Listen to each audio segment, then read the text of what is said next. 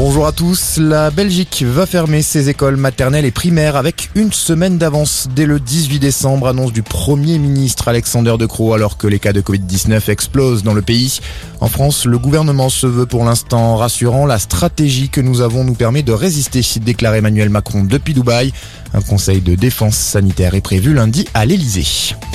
Dubaï où le président annonce la signature d'un contrat record, 80 rafales commandées par les Émirats arabes unis ainsi que 12 hélicoptères pour un montant total de 17 milliards d'euros. C'est le plus gros contrat militaire à composante française de notre histoire, se félicite Emmanuel Macron, pour qui la France a, dit-il, un rôle à jouer dans la région, notamment en matière de lutte contre le terrorisme. Nouvelle audition décisive pour Cédric Jubilard, suspect numéro 1 dans la disparition de sa femme Delphine dans le Tarn il y a un an. Il est entendu aujourd'hui par les juges d'instruction. Il continue de clamer son innocence. Ses avocats, eux, dénoncent une détention abusive. Un appel à témoins lancé par Interpol pour retrouver un baron de la drogue. Joël Soudron est soupçonné d'avoir été à la tête d'un gros réseau d'importation de cocaïne en France. Des centaines de kilos de drogue partaient des Antilles en direction du port du Havre. Incarcéré depuis 2016, le quarantenaire a profité d'une permission de sortie pour s'enfuir en 2018.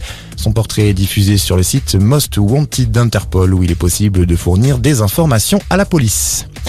Le coup d'envoi ce soir du Téléthon 30 heures de direct sur France Télévisions pour récolter un maximum de dons en faveur de la recherche sur les maladies rares. Des dons que vous pouvez effectuer en contactant le 36 37. Des centaines d'initiatives sont également menées aujourd'hui et jusqu'à la fin du week-end partout en France. Et puis la pandémie a profondément modifié les modes de déplacement des Français. C'est ce qui ressort du baromètre mobilité et entreprise 2021 réalisé par l'IFOP. L'usage des transports en commun baisse. Les Français privilégient plus les déplacements en voiture pour aller travailler.